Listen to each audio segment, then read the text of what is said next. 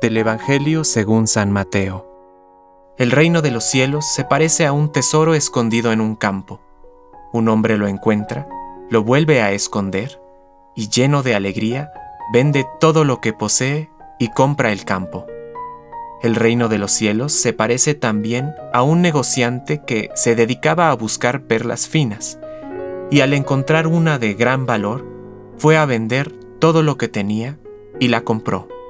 El reino de los cielos se parece también a una red que se echa al mar y recoge toda clase de peces. Cuando está llena, los pescadores la sacan a la orilla y sentándose recogen lo bueno en canastas y tiran lo que no sirve. Así sucederá al fin del mundo.